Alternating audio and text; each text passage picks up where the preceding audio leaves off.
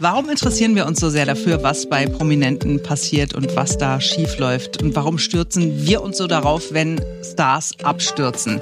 Wir werden heute erfahren, dass es eine Überlebensstrategie ist. Unser Experte sagt ganz vereinfacht, am Ende sind wir eben doch nur Affen.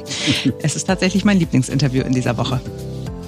Und weil wir gerade bei Prominenten sind, es gibt einen jungen Mann, den kannten wir bis vor kurzem nicht, aber er macht gerne Urlaub mit seiner Mutter. Äh, ganz offensichtlich viel häufiger als andere Söhne mit ihrer Mutter in den Urlaub fahren. Ja, wir hatten ihn gestern schon mal äh, uns vorgenommen. Heute müssen wir aber ganz kurz, ganz kurz nur noch mal drauf gucken. Und wenn dann äh, noch Zeit ist, dann haben wir die wichtigsten Fakten rund um die Erdbeere. Erstens, was ist die Erdbeere wirklich, wenn sie doch keine Beere ist? Wie viel Pestizide befinden sich eigentlich auf einer durchschnittlichen deutschen Erdbeere und warum muss man ein Motivationsvideo an den Erdbeerhof schicken, wenn man doch einfach nur Erdbeeren verkaufen will. Hier sind Simone Panteleit, Ferenc Reinke und Marc Schubert. Heute ist Donnerstag, der 12. Mai 2022 und jetzt beginnt ein neuer Tag. Wie heißt der Sohn von Christine Lamprecht eigentlich jetzt nochmal? Alexander. Alexander. Alexander. Ja, Alexander ist ja mit seiner Mutter äh, viel häufiger in, äh, in Urlaub geflogen, als wir bislang alle gedacht haben. Hm. Man könnte fast schon von regelmäßig sprechen. Ja, die waren in Prag und sie waren in, ich weiß nicht wo, überall. Also ich habe auch gedacht, so, oh, da wäre ich auch mit 21 gerne überall schon gewesen. Jetzt nicht unbedingt mit Mutti, wobei ich mich mit meiner Mutti sehr gut verstehe, aber äh, ja, also ist schon umgekommen. Am ärgerlichsten ist, also wir haben ja gestern schon alles gesagt, was zu sagen war, fast alles. Was wir übersehen haben, ist die Reaktion äh, von Mama, von Mama-Ministerin. Ähm, sie hat, äh, schreibt der Spiegel, ähm, gesagt in einer SPD-Fraktionssitzung, also das alles ist ja nur eine Kampagne gegen sie. Früher habe man äh, ihr Schuhwerk kritisiert und jetzt eben einen Flug. Ich weiß gar nicht, was war da mit dem Schuhwerk? Wissen, wissen wir davon mehr? Na, sie ist doch irgendwie als Stöckelschuhministerin äh, kritisiert worden. Also dunkel schwand mir, ich habe es jetzt nicht nachgelesen, aber dunkel schwand mir, dass sie bei irgendeinem Bundeswehrbesuch da halt in, in High Heels aufgetreten ist und man das als unpassend empfunden hat. Ah, okay. Vielleicht, vielleicht bot sich das auch an, ihr Schuhwerk zu äh, kritisieren, weil sie mit diesem Schuhwerk ja in jedes Fettnäpfchen tritt. Und zwar auch die, die nicht auf ihrem Weg liegen. Notfalls geht sie noch einen Umweg dafür. Sie ist uneinsichtig und er ist halt ein Angeber. Ne? Also wir können nochmal festhalten, Slowenien, Liechtenstein, Luxemburg, äh, Helsinki, Lissabon, Paris und Prag. Und zuletzt eben Sylt, da waren die zusammen ähm, und er hat halt jedes Mal Bilder gepostet bei Instagram. Wow, und alles mit dem Flugzeug oder Hubschrauber. Das ist, auch eine, ja. das ist ja auch Fridays for Future äh, Anhänger ist der auf jeden Fall nicht. Es stand nicht zu befürchten. Obwohl er dem Alter wäre. Muss sie jetzt eigentlich zurücktreten? Also ich persönlich finde schon tatsächlich. Jetzt ist sie, also vorhin war mein Gedanke, sie ist fällig. Jetzt ist sie nun wirklich fällig tatsächlich. Also die Nummer mit den Helmen, die war ja quasi nur der Anfang. Ich finde, ich finde ja. Jetzt mit Nummer mit den Helmen meinst du, äh, Ukraine kriegt äh, ja, die 5000 Helme, die sie dann noch ja. ähm, tagelang danach äh, verteidigt hat, dass das die richtige Entscheidung wäre und auch generell dieses Hin und Her, was stand auf dieser Liste und was nicht, kann man viel auch bestimmt Scholz anlasten, wie schlecht das kommuniziert ist, aber der hat ja auch so eine schlechte Figur gemacht, also und gerade in diesen Zeiten keine gute Verteidigungsministerin. Aber sie macht nicht den Eindruck, als ob sie besonders einsichtig wäre ne? und ob sie sich irgendeiner Schuld bewusst wäre. Also sie spricht von einer Kampagne und also was ich gelesen habe, dass da ja auch mehrere Dinge zusammenkommen, das finde ich zum Beispiel nicht jetzt, also in diesem konkreten Urlaubsfall mit Sylt, dass man ihr vorwirft, dass sie ausgerechnet jetzt über die Ostertage dann auch noch verreist ist, wo doch Krieg in der Ukraine ist und dass sie nicht auf dem Posten war, wie der Tagesspiegel in Berlin zum Beispiel geschrieben hat, das finde ich irgendwie albern und nicht mehr zeitgemäß, weil sie hat da ja, keine Ahnung, also habe ich zumindest nicht mitbekommen, sie hat nicht tagelang Party gemacht. Ähm, und wären irgendwie bewegte Bilder rumgegangen, wie sie äh, tagelang betrunken irgendwie rumgefallen ist, ähm, dann würde ich sagen, okay, das kann man nicht machen als Ministerin in Kriegszeiten, aber ich unterstelle ihr, dass sie da ansprechbar war für ihr Team und dass ähm, die trotzdem irgendwie gearbeitet hat. Und jetzt, wo wir alle nach Corona oder während Corona 3929 Videokonferenzen gemacht haben und gesehen haben, man muss nicht vor Ort sein äh, im Büro oder in einem Radiosender oder eben auch in einem Ministerium, um guten Job zu machen, ist diese Standortdiskussion irgendwie falsch. Bei der Anne Spiegel war es ja nochmal was anderes, ne? vier Wochen zu verreisen und das irgendwie zu verheimlichen. Und, und nicht an den ähm, Sitzungen teilzunehmen. Das war ja genau. tatsächlich der entscheidende Punkt, obwohl sie genau, es ganz anders erzählt hat. Also deswegen den Aspekt finde ich, der stört mich persönlich nicht, dass jemand, also ich meine, was soll sie machen? Soll sie persönlich in die Ukraine reisen und da äh, die Panzer bedienen oder was? Was hat man denn erwartet, was sie macht? Von daher, das finde ich jetzt nicht so dramatisch. Aber ja, dass äh, sie möglicherweise noch diejenige war, die diese Fotos geschossen hat von ihrem Sohn, die der dann wiederum bei Instagram gepostet hat, das ist natürlich saublöd.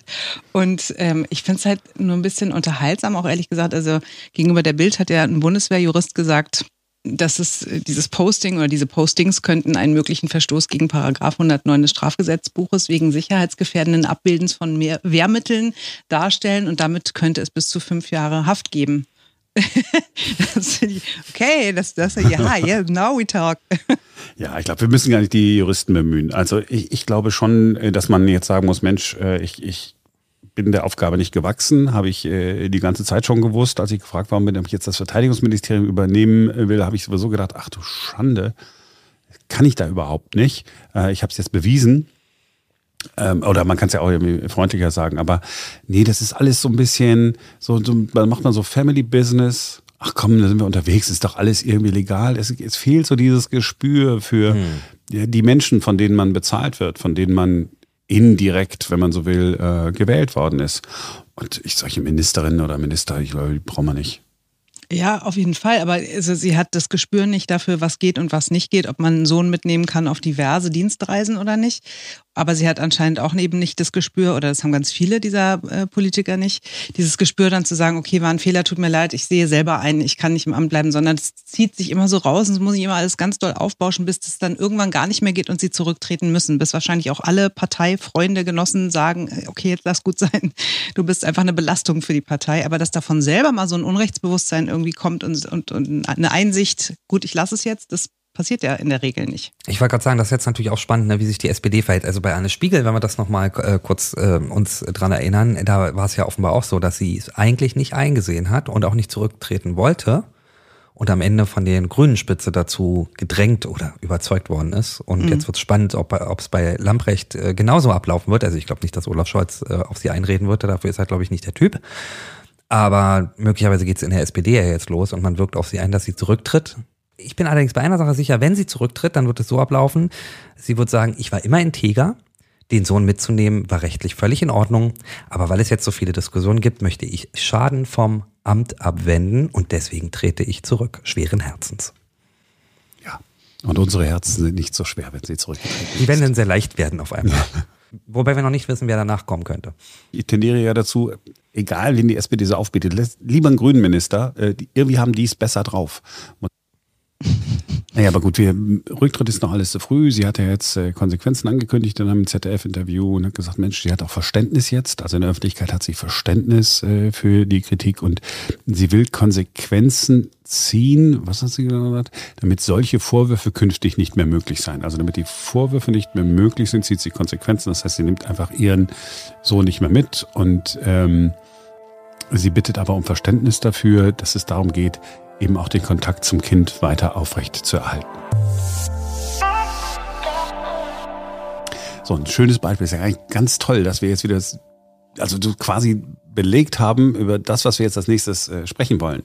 Äh, wir haben wieder negativ gesprochen über die Ministerin. Das Negative betont bei einem Promi. Okay, jetzt ging es da ja auch noch um Steuergeld, ist ja nochmal äh, vielleicht was anderes, ist ja relevanter. Aber viele Menschen, auch wir hier ab und zu, stürzen uns auf Geschichten, die jetzt eigentlich gar nicht so wichtig äh, und relevant sind. Johnny Depp und die, seine Frau Amber, nee, doch, Amber. Amber, Amber ist richtig und bei Hard oder Hurt, da sind sich die hurt, Menschen hurt. sehr, sehr ja, uneinig, genau. wie sie Da darf jeder. Also, ja, seine Ex Amber. Genau. Und äh, Boris Becker, ja, mhm. das sind ja alles da. Was ist da äh, eigentlich der aktuelle Stand bei Johnny Depp und äh, Amber Hurt Hard? Na, Sie sagen äh, jetzt aus. Also, nein, warte mal, ich muss mal ganz kurz, äh, ich weiß es ehrlich gesagt gar nicht. Äh, okay. Wer macht denn nichts? Ist ja nicht so wichtig. Ich kann ähm, kurz dazwischen rufen, der aktuelle Stand bei Boris Becker soll sein, habe ich heute gelesen. Er würde rumjammern und seine Mitinsassen nerven die ganze Zeit. Fand ich auch nicht uninteressant. Ja, habe ich nämlich auch. Als ich nämlich gegoogelt habe, Boris Becker, weil, ne, damit wir ein aktuelles Ding, alles das, was da an, an Schlagzeilen steht, ist auch total negativ hier. Boris Becker eckt im Gefängnis an, Mithäftlinge mhm. von Tennislegende genervt. Diva-Attitüde. Das ist schlimm, ne? Wir müssen kurz nochmal überlegen. Kurz nach dem Urteil, da war, der, da war das Mitleid relativ groß. Mensch, äh, wie tief kann man fallen und der Arme und jetzt muss er ins Gefängnis und wie schlimm ist es. Und die Familie hat zwei Tage angehalten und heute lesen wir halt diese Art von Schlagzeilen. Boris Becker nervt.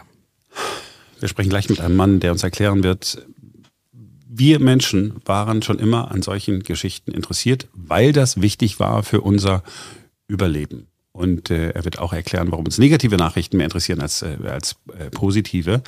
Ich habe da eine ganz interessante ähm, Studie auch gefunden, weil ja Menschen immer sagen, ach, die Nachrichten sind immer so negativ und so. Äh, Forscher in Kanada haben ein Experiment gemacht. Die haben äh, Studenten an ihrer Uni äh, zu sich gerufen, haben gesagt, hier, wir wollen äh, mal sowas ausprobieren, einen Test machen zur elektronischen Blickverfolgung. Weißt du, so, wenn die, wohin sich die Augen bewegen, dass man das irgendwie so äh, tracken kann.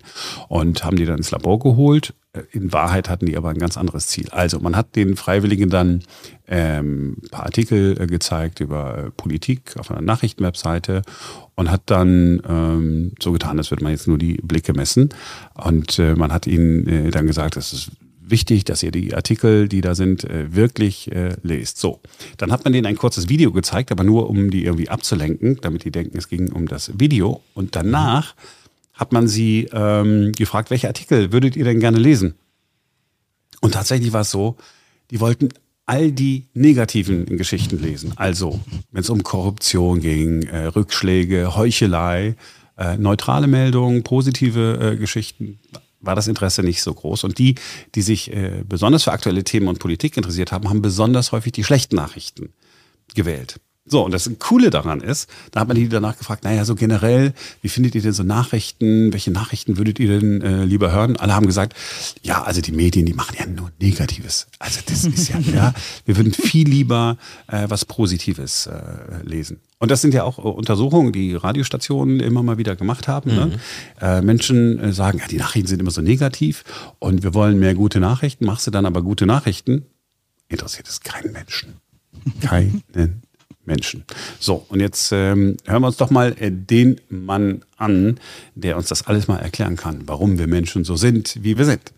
Wir sprechen mit dem Medienpsychologen Professor Björn Zwingmann von der Business School Berlin. Schönen guten Morgen, Herr Professor Zwingmann. Hallo. Sie sind Medienpsychologe. Helfen Sie mir einmal ganz kurz. Was macht ein Medienpsychologe? Ja, Medienpsychologie kann man eigentlich so mit einem Satz zusammenfassen. Wir interessieren uns dafür, was machen Menschen mit Medien und was machen Medien mit den Menschen. Also das ist die Erforschung von Medienwirkung und Umgang mit Medien. Und ja, das wird erforscht in der Medienpsychologie und Medienpsychologen beraten dann entsprechend auch bei medialen Prozessen. Da sind Sie ja genau der richtige Mann. Wir sind heute verabredet, um äh, zu gucken, warum wir Menschen uns denn so auf Prominente stürzen, vor allen Dingen dann, wenn es denen nicht so gut geht. Boris Becker ist ein mhm. Beispiel, äh, Johnny Depp ist ein, äh, ein Beispiel. Warum, warum gucken wir immer ganz genau hin und ja, und erfreuen uns auch so ein bisschen äh, daran, wenn andere irgendein Desaster präsentieren. Bei diesen Beispielen von Prominenten, die jetzt in irgendeine Schieflage oder Tragödie reingeraten sind, da kommen immer so mehrere Punkte zusammen, von denen wir wissen, dass die hm, dabei eine Rolle spielen, für was sich Menschen in den Medien interessieren, wo so besonders unsere Aufmerksamkeit hingeht. Und so ein erster Punkt ist eben der, dass diese Figuren, mit denen wir es dann zu tun haben, eben schon etablierte, prominente Persönlichkeiten sind. Also das ist schon mal immer gut für die Medien sozusagen, wenn da Gesichter oder Namen schon sehr bekannt sind. Das ist dann bei uns gewissermaßen psychologisch schon alles angewärmt und vorgebahnt, vertraute Themen, vertraute Figuren. Die muss man dann nicht nochmal neu einführen und äh, da einsteigen. Und da zeigen die Zuschauer dann besonders Interesse. Und das ist bei solchen Prominenten besonders so, weil da auch eher etwas entsteht, was wir in der Psychologie parasoziale Interaktion nennen. Das bedeutet schlicht und ergreifend, dass das zwar einerseits Menschen sind, die wir alle dann nur kennen aus dem Fernsehen oder aus irgendwelchen Zeitschriften oder von mir aus aus dem Internet, also denen noch nie persönlich begegnet sind, sich mit der Zeit aber so ein Gefühl bei den Zuschauern einstellt, die sind mir irgendwie bekannt und vertraut. Die gehören quasi schon mit zum äh, sozialen Inventar oder fast zur Familie. Das könnte vielleicht sogar Ihnen als Radiomoderator äh, äh, vertraut vorkommen. Nicht? Also dass Menschen, die jetzt Ihre Sendung vielleicht häufig hören, wenn die dann mal mit Ihnen sprechen, dass die dann das Gefühl haben, die kennen Sie eigentlich schon total lange und äh, haben fast wie so eine Beziehung zu Ihnen. Das nennt man parasoziale Beziehungen. Ah, okay. Und ja, kennen Sie schon, ist Ihnen mal begegnet. Ja? ja. Also ähm, das ist sozusagen etwas, was uns an, an mediale Figuren auch so ein Stück weit bindet. Wir unterscheiden da nämlich gar nicht so stark, auch gar nicht so stark zwischen jetzt fiktionalen und realen Personen. Ne? Solche parasozialen Beziehungen können wir zum Beispiel auch zu fiktionalen Figuren eingehen, wo wir dann das Gefühl haben, wenn Sie, weiß ich nicht, eine Fernsehserie gucken oder so, da ist irgendein Charakter Ihnen besonders vertraut. Also da ist schon mal so eine Bindung da und so ein Gefühl der Vertrautheit, wenn Sie es mit so Promis zu tun haben. Und dann kommt sogar noch was äh, weiteres hinzu. Auf so einer unbewussten Ebene ist das dann so, das hat schon der Sigmund Freud beschrieben, äh, wann immer wir solche Arten von Bindung oder Beziehung eingehen, dann kommen sogar noch so unbewusste alte Bindungs- und Beziehungsmuster dazu. Und das heißt, dass zum Beispiel das geschiedene Promi-Paar oder so, das kann auch für Figuren aus dem eigenen Leben stehen. Ja, da sieht man vielleicht die eigenen streitenden Eltern wieder, wo man gerne hätte, dass die sich wieder versöhnen. Oder man sieht irgendwie einen gebrochenen Helden und der steht vielleicht auch für eine Figur unbewusst aus dem eigenen Leben, den wir gerne, die wir gerne irgendwie vor Fehlern bewahrt hätten. Das sind also alles auch Projektionsflächen, wo so unsere eigenen Wünsche und Fantasien drauf projiziert werden. Und meistens bei Promis sind das auch gerne so idealisierte Übertragungen. Übertragungen. Das heißt, diese Stars und Sternchen, die sind dann ähm, ein bisschen schöner, reicher, schlauer, stärker als wir uns selbst sehen. Und dann wollen wir gern so glauben, dass da ein besseres Leben möglich ist. Und dann ist das natürlich besonders interessant, wenn dann etwas passiert, wo wir sehen, das ist vielleicht doch gar nicht so. Und dann kommt so ein, ein anderer Mechanismus rein, äh, den man evolutionspsychologisch erklären kann, nämlich, dass wir uns besonders immer für das interessieren, wo etwas Negatives, Skandalöses irgendwie passiert. Warum? Also, Was hat das mit der Evolution zu tun? Waren wir in der Steinzeit auch schon so? Ja, im Grunde ist das die Idee, dass wir davon ausgehen, dass so ähm, grundsätzliche Mechanismen, die wir psychologisch beschreiben können, einen evolutionär, äh, evolutionären Wert haben. Die Vermutung ist, dass es immer schon ökonomischer und besser fürs Überleben war, wenn wir schnell unsere Aufmerksamkeit auf irgendetwas Negatives und Besonderes richten konnten, weil das vielleicht das war, wo Gefahr von herkam. Es ist also nicht so schlimm, wenn wenn man irgendetwas Normales und Harmloses übersieht. Aber wichtig ist, dass man seine Aufmerksamkeit schnell auf das richten kann, was irgendwie besonders anders oder vielleicht sogar gefährlich ist. Ähm, und das führt zum Beispiel auch dazu, dass äh, kennen Sie als Nachrichtenmensch dann, dass äh, man äh, ja auch davon spricht, Bad News are Good News. Mhm, also ja, das ist ja Klassiker. das, was die Nachrichten eben interessiert, weil es das Publikum interessiert. Da spricht man mittlerweile in der Forschung auch von so einem sogenannten Negativity Bias. Nicht? Also dass die Nachrichten uns eigentlich sogar ein verzerrtes Bild ein bisschen äh, ähm, der Wirklichkeit geben, weil immer die negativen Dinge da im Vordergrund stehen. Und dann können Menschen tatsächlich zum Beispiel auch ein zu negatives Weltbild bekommen, zum Beispiel überschätzen, wie hoch ist die Verbrechensrate in der Welt, ja, weil Kriminalität halt ein Thema ist, das ständig in die Nachrichten kommt. Ist ganz gut, dass Sie das ansprechen, weil tatsächlich, äh, tatsächlich ist das so, ähm, dass ich mich beruflich damit ja äh, schon befasse und mhm. persönlich auch versuche, genau dieses negativistische, ähm, jetzt kein, kein Good News zu machen, aber dieses negativistische ähm, rauszunehmen. Constructive News ist ja da so ein, ein mhm, Stichwort, genau. äh, das es gibt. Gleichzeitig ist es allerdings auch so, äh, wir müssen nicht zur Bildzeitung gucken, ich kann auch von uns sprechen. Wenn wir einen Podcast hochladen, der eine etwas negativ konnotierte Schlagzeile hat, äh, habe ich eine höhere Wahrscheinlichkeit, hohe Zugriffszahlen zu haben, als wenn ich was Positives äh, schreibe über jemanden. Wenn ich, wenn ja, ich schreibe, genau. Olaf Scholz äh, macht einen tollen Job, okay, geht vielleicht gerade noch, aber wenn ich sage, Olaf Scholz, der Komplettversager, können Sie von ausgehen, äh, da verdoppeln sich die Zugriffszahlen. Ja, ganz genau. Ne? Und das ist genau dieser Mechanismus. Also das heißt, die Medien denken sich das jetzt natürlich nicht aus, um die Welt schlecht zu machen, sondern sie regier, äh, äh, reagieren auf das, was die Leute interessiert. Und uns interessiert das, was gewissermaßen ja von der Norm abweicht, was vielleicht in irgendeiner Form negativ gefährlich ist. Das sind sozusagen tief verankert die Informationen, von denen wir denken, das müssen wir wissen. Da müssen wir unsere Aufmerksamkeit Aufmerksamkeit hinlenken. Und besonders vielleicht da, und da sind wir wieder bei diesen Klatsch- und Tratsch- und Skandalgeschichten um irgendwelche Prominenten, äh, wo es um so soziale Phänomene geht. Das ist ja eben auch etwas, was unser, mm, ja, uns, uns Menschen ausmacht, dass wir sozusagen Tiere sind, die in besonders komplexen sozialen Gruppen zusammenleben. Und deswegen auch das kann man evolutionspsychologisch herleiten, ist es immer schon besonders wichtig für uns gewesen und ist jemand besonders erfolgreich, der genau versteht, was geht in diesen Gruppen vor sich, welche sozialen Beziehungen herrschen davor, wie funktionieren die anderen Gruppenmitglieder und so weiter. Und auch dieses Bedürfnis, nicht zu verstehen, was passiert gewissermaßen im Privaten, im Sozialen, in den Gruppen, das greifen diese Klatsch- und Tratsch-Thesen auf. Da kriegt man so einen Einblick in sonst vielleicht verborgene oder verschlossene Bereiche, wenn dann von mir aus irgendein Skandal hochkocht.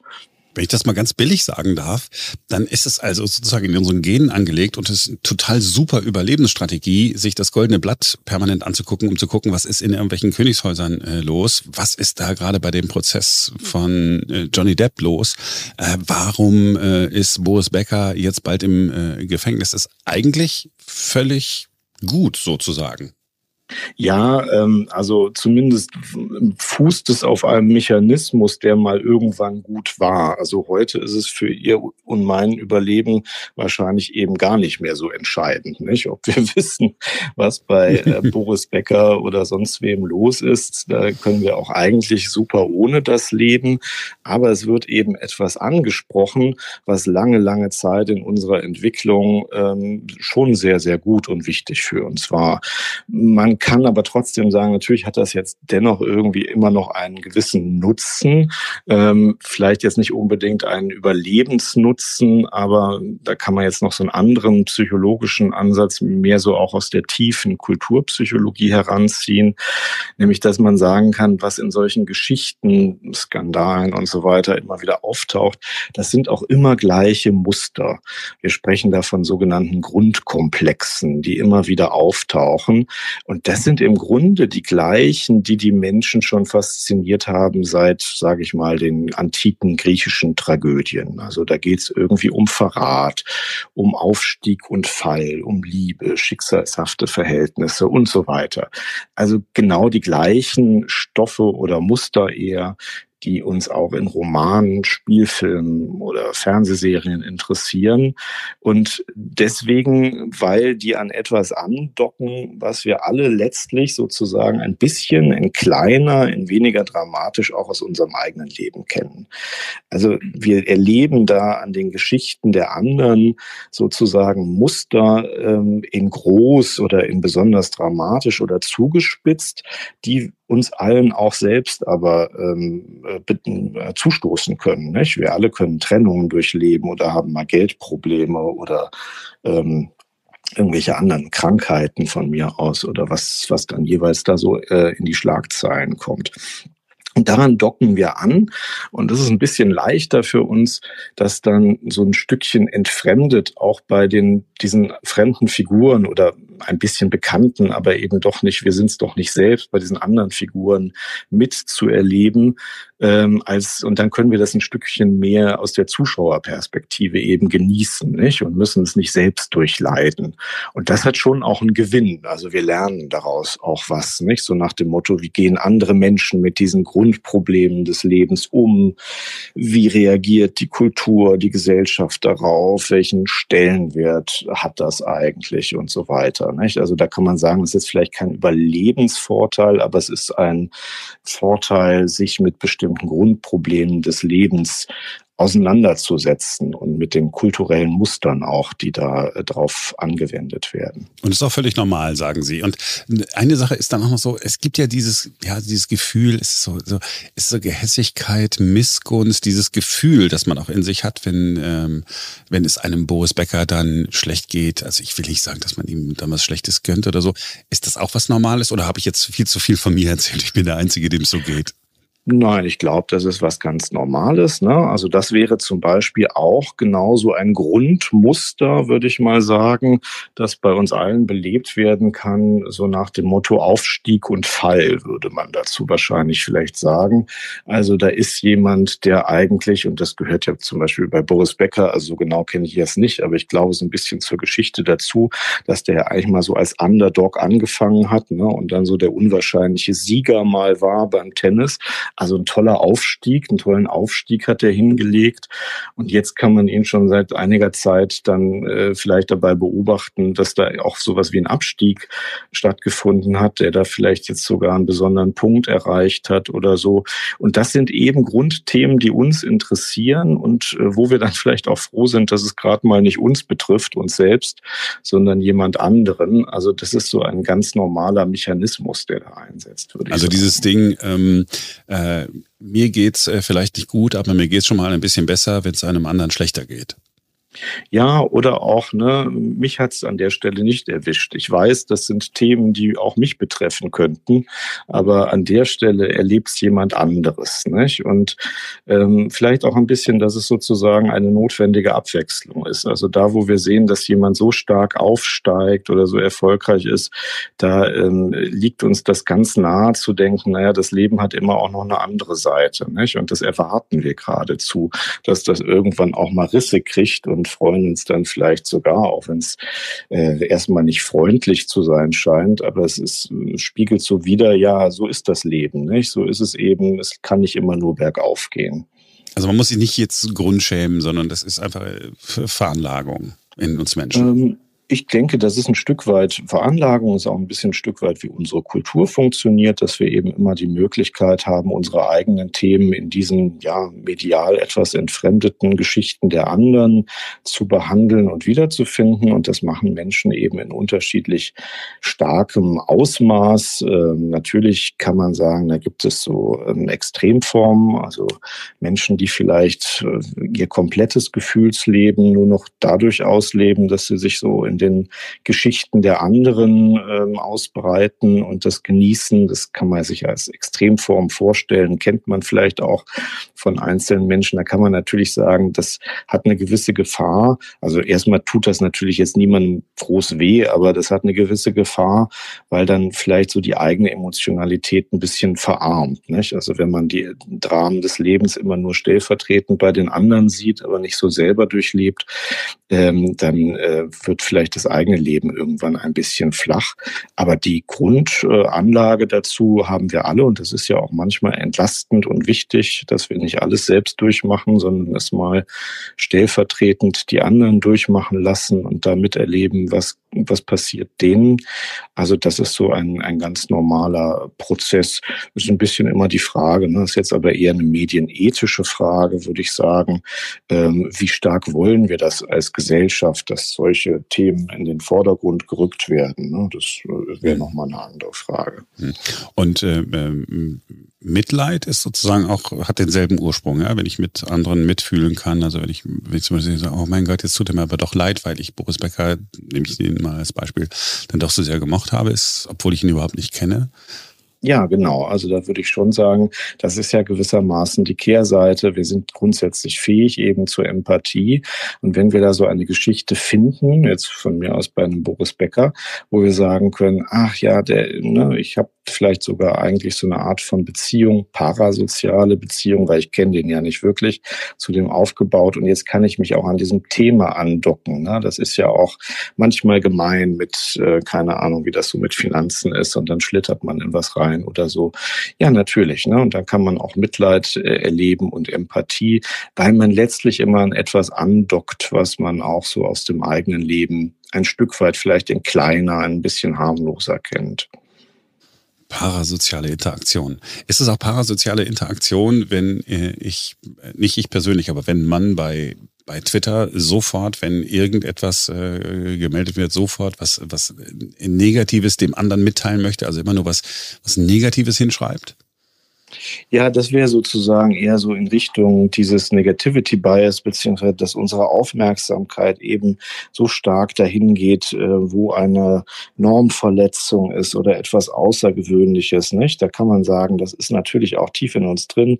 A, dass wir uns dahin wenden, B, dass wir auch darüber sprechen wollen, das mitteilen wollen. Das ist ja gewissermaßen nie für ein Individuum nur äh, relevant, sondern wir sind ja eben Gruppenwesen und alles äh, unser, unser, wie sagen wir, unsere Entwicklung als Spezies, unser ganzes Überlegen hat damit, hat davon abgehangen, dass wir immer als Gruppen gut überleben konnten, nie nur als Einzelne. Deswegen ist immer wichtig, dass auch ein Einzelner dann gleich die ganze Gruppe darauf hinweist, hier ist irgendetwas Außergewöhnliches, etwas Negatives, etwas, wo man ja kritisch drauf schauen muss. Nicht? Also das ist, glaube ich, auch so ein ganz grundlegender Mechanismus, der da leicht angetriggert wird und den sich dann soziale Netzwerke natürlich auch gerne zunutze machen. Ne? Also soziale Netzwerke sind sozusagen sowas wie, ähm, wenn, wenn man so Schimpansen äh, schon mal im Fernsehen sieht, wenn einer, einer schreit dann ganz laut, weil er eine Gefahr erkennt und alle anderen äh, schreien dann auch und, und reagieren. Das ist sozusagen derselbe Mechanismus, der dahinter steckt. Ja, das vermuten wir jedenfalls. Nicht? Das sind ja unsere nächsten Verwandten. Und äh, was uns aber von den Schimpansen unterscheidet, ist, dass eben unsere Gruppen, in denen wir leben, immer noch größer und komplexer geworden sind. Und wir jetzt in Kulturen leben, in denen eben ganz viele Menschen äh, miteinander kommunizieren, sogar dann, wenn sie sich eigentlich persönlich überhaupt gar nicht mehr kennen. Nicht? Und das ist nochmal eine ganz andere Anforderung. Aber ja, der Grundmechanismus wäre absolut vergleichbar der Stelle. Herr Professor Zwingmann, ich fand es sehr interessant, sehr spannend. Wir können noch ganz, äh, ganz lange darüber sprechen, aber mit Blick auf die Zeit sage ich vielen Dank, dass Sie Zeit genommen haben für uns. Ja, ich danke auch für die Einladung. Dankeschön. Übrigens, heute vor einem Monat ist der Prozess äh, zwischen Johnny Depp und Amber Heard, Hart, wie auch immer, äh, losgegangen. Aktuell sagt sie aus und hat jetzt auch was ganz äh, Brisantes gesagt, nämlich, dass er seine Ex-Freundin Kate Moss damals auch schon die Treppe runtergestoßen haben soll wollte so nachreichen, weil. Damit wir auf dem aktuellsten Stand sind. ja, auf jeden Fall, weil, weil, weil, wir doch nur Affen sind und sowas halt wissen wollen. Deshalb. Kate Moss die Treppe runtergestellt. Ja, gut, okay. Was viel Erfreulicheres. Die Erdbeersaison hat irgendwie angefangen. Ist das, äh, jetzt, jetzt ist äh, schon irgendwie äh, Erdbeersaison. Hier in, in Berlin stehen alle, überall diese Erdbeerhäuschen. Die ja, Erdbeerhäuschen, die aussehen wie eine Erdbeere von Karls Erdbeerhof rum. Wahrscheinlich auch gibt es auch ein paar Konkurrenten, aber man sieht immer nur Karls Erdbeerhof. Und dann wissen wir jetzt endlich, dass die Erdbeere keine Erdbeere ist, sondern Simone, sie ist eine. Sie ist eine Nuss. Sie ist sogar eine Sammelnussfrucht. Also was natürlich absurd ist, ne, weil sie sieht aus wie eine Beere, sie schmeckt wie eine Beere und sie heißt auch noch Erdbeere.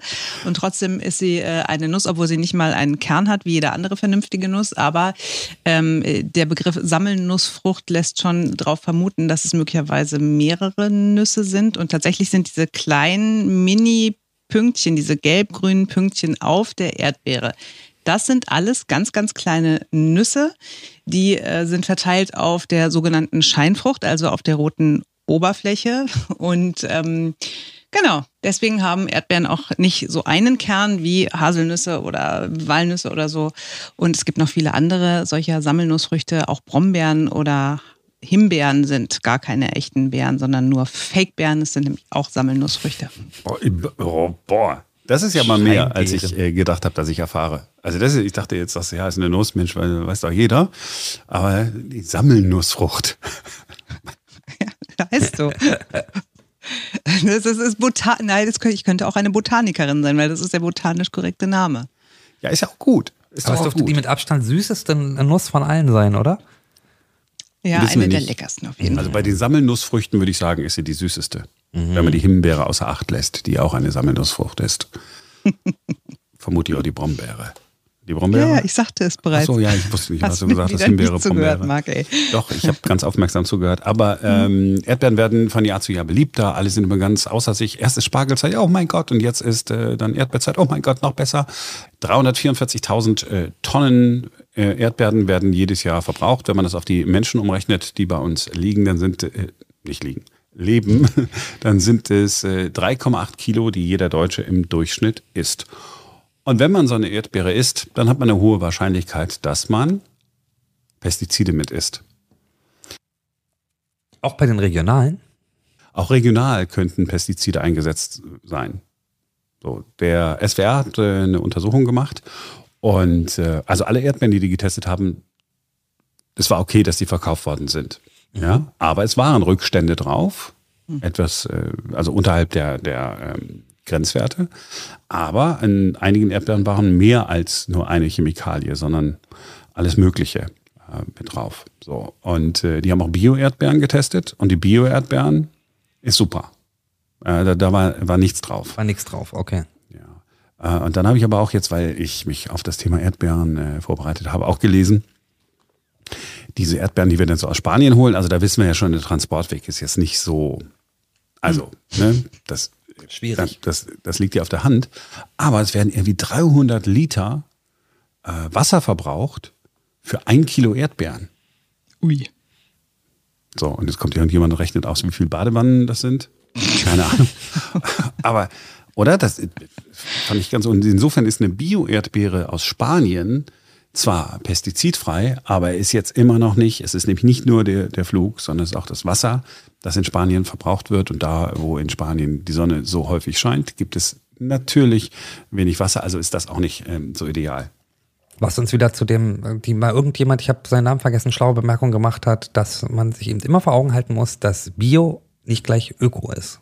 Bio heißt ja nur, dass es im Prinzip unbehandelt ist, aber es heißt nicht, dass es nachhaltig ist. Ne?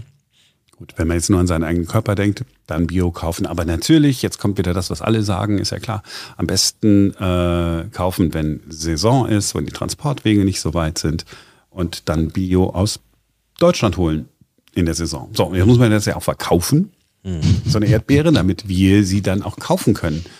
Äh, ich glaube, 99,99 Prozent aller Menschen kaufen die Erdbeere einfach im Supermarkt oder eben in diesen Erdbeerhäuschen.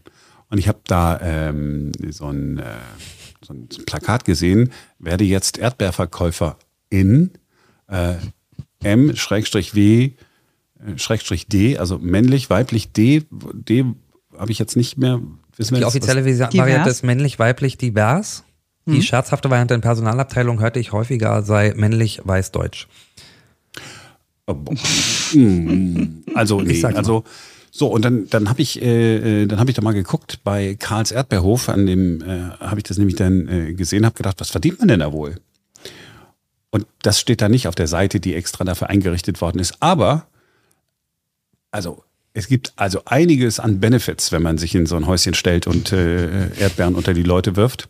Wir bitten dir die besten Verkaufsstände und großartige Kunden. Ja, das ist schon mal gut. Aber ich bin aber auch manchmal Kunde. You wouldn't like me. Ich bin picky. Äh, ein gut organisiertes Arbeitsumfeld. Gut, äh, die stehen allein in dem Ding drum, aber gut. Eine minutengenaue Arbeitszeiterfassung. Hm, da würde ich mich ja bedanken. Du steigst in die Gehaltsstufe Carls Helping Hands ein. Das ist ja auch schon mal ein Benefit, ja. Helping Hands, ja, Da wenigstens hast du doch was, das ist wie ein Jodeldiplom. genau. Dann äh, gibt es einen verantwortungsvollen Teamleiter, ein tolles Büroteam mit jahrelanger Erfahrung an deiner Seite. Ein Einsatzpaket mit, jetzt bitte Leute, helft mir, mit intelligenter Arbeitskleidung. Ja, Was ist intelligente Arbeitskleidung? Ist das smarte Arbeitskleidung? Nee, wahrscheinlich nicht, ne? Ich habe keine Ahnung. Wir Gerade sollten in- auf jeden Fall mal nachfragen. war ja vorhin schwimmen. Und da bin ich an genau einem solchen Ding vorbeigekommen. Und weil wir, ja, weil ich wusste, dass wir darüber sprechen würden, habe ich geguckt, okay, was hat die denn an? Tatsächlich eine Schürze, auf der steht Karls Erdbeerhof. Aber damit nicht genug wartet, wartet. Es gibt Personalrabatt auf die Erdbeeren. Was ganz du. gut ist, denn das Kilo kostet, nee, die 500 Gramm kosten 4500 Euro oder sowas. Dann gibt es noch, jetzt haben sie mich fast, ein Zertifikat für deine Online-Verkaufsschulung und ein Arbeitszeugnis für deinen Job bei uns. Okay. Immerhin. Oh, die, die, die sind richtig nett bei Karl. Dein Trinkgeld gehört dir. Ist dein Trinkgeldgas schön voll, machst du deine Arbeit toll. Steht auf der Webseite von Karls Erdbeerhof. Und, und was da alles nicht steht, ist, wie viel Geld man kriegt.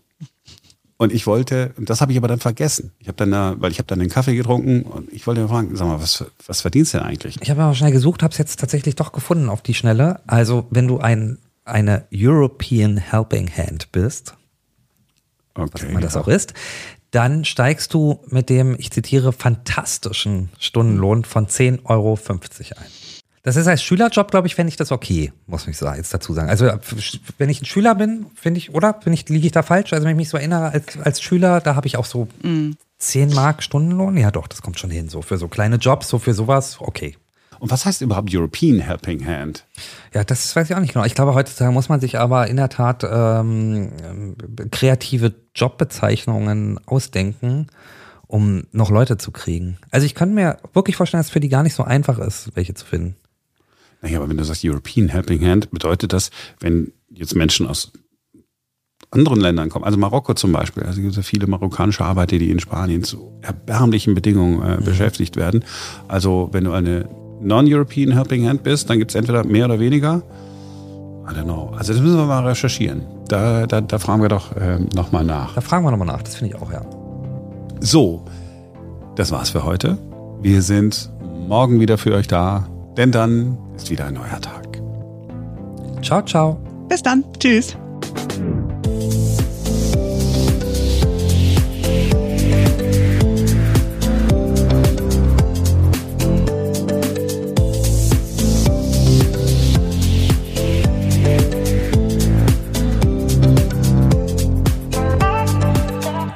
Heute ist Donnerstag, der 12. Juni 2022 und jetzt beginnt ein neuer Tag. Cool, Fast. da haben wir den Podcast für den Juni ja auch schon fertig. Habe ich Juni gesagt? Ach, krass, ja, Scheiße. hast du Juni gesagt. Steht's ja auch. Sagte ich, dass ich gerade ein kurzes Nickerchen gehalten habe und etwas müde bin. Ja, aber wenigstens sind die Beteiligten dann richtig gewesen. Krass, also Simone, warte, lass mal gucken. Simone Fehrensmark, ja, das stimmt. Manu, ey. Scheiße. Ich mich gerade noch über Fehrens Verpeiltheit gefreut. Gut, jetzt nochmal von vorne.